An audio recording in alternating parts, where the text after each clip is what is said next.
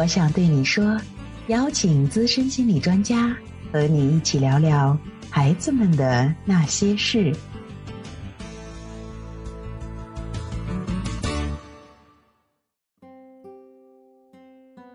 面对孩子的问题，现在很多家长都是这样的：他们希望通过几分钟的短视频、碎片化的文章，或者从专家口中得到一个方法。回去就立马运用在孩子身上，然后就期待得到一个热爱学习、健康、阳光的好少年。但这无异于是在问上帝要一个奇迹。不过，我们仍然欣喜地看到，现在很多父母他们开始求智慧，他们会问：为什么会发生这样的事情？究竟是哪里出了问题？我该做出来什么样的改变？他们在找事情的根源，并且愿意付上代价和孩子一起来成长和改变，这个是特别值得赞扬的，并不是说遇到问题具体的方法不能应用，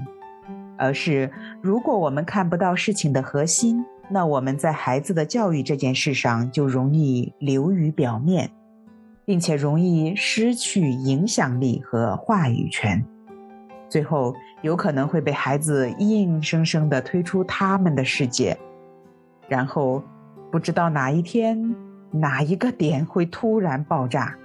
让我们措手不及。相信没有人愿意在生活中想成为随时待命的消防员，我们都应该成为涓涓细流。给予孩子每一天的滋润，潜移默化的带领和影响他的整个人生，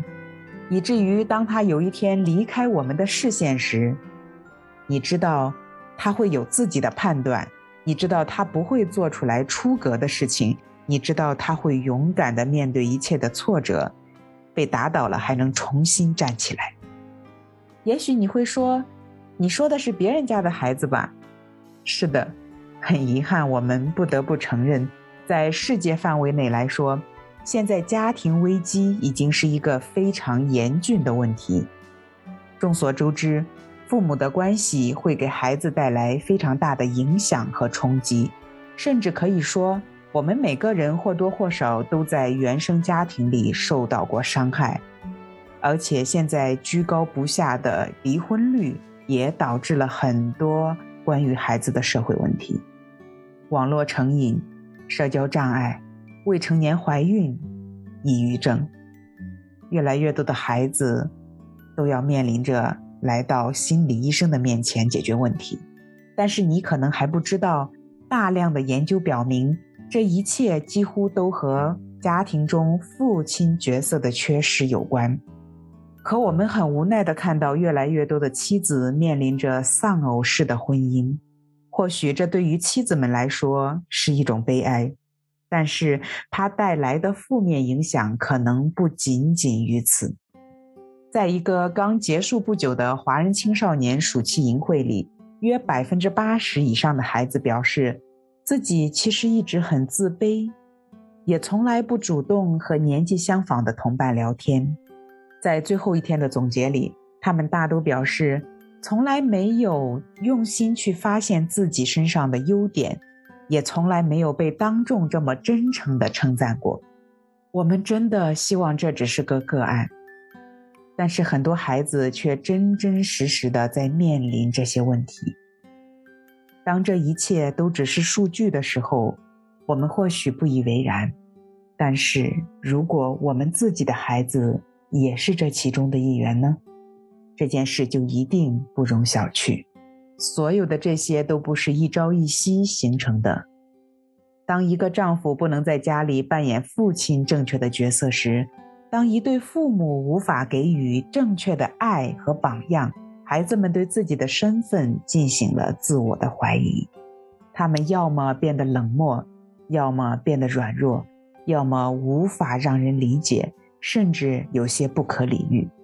在越来越多的成人婚姻咨询中，我们看到他们带着原生家庭的那种伤痕进入婚姻，非常的不幸福。尽管他们自己极其不愿意成为父母那样的人，但他们同时又把这种烙印深深的烙在自己的生命里。我们真的无法想象，这样的烙印如果不处理，将会一代一代的遗传下去。这才是一个更可怕的问题。最后，我想说，这一切终究不是最终的结局。好消息是，当你听到这个音频的时候，如果你还愿意来改变，那一切都还来得及。今天我想对你说，让你更懂孩子一点点。欢迎加入线上话题讨论，我们下次再见。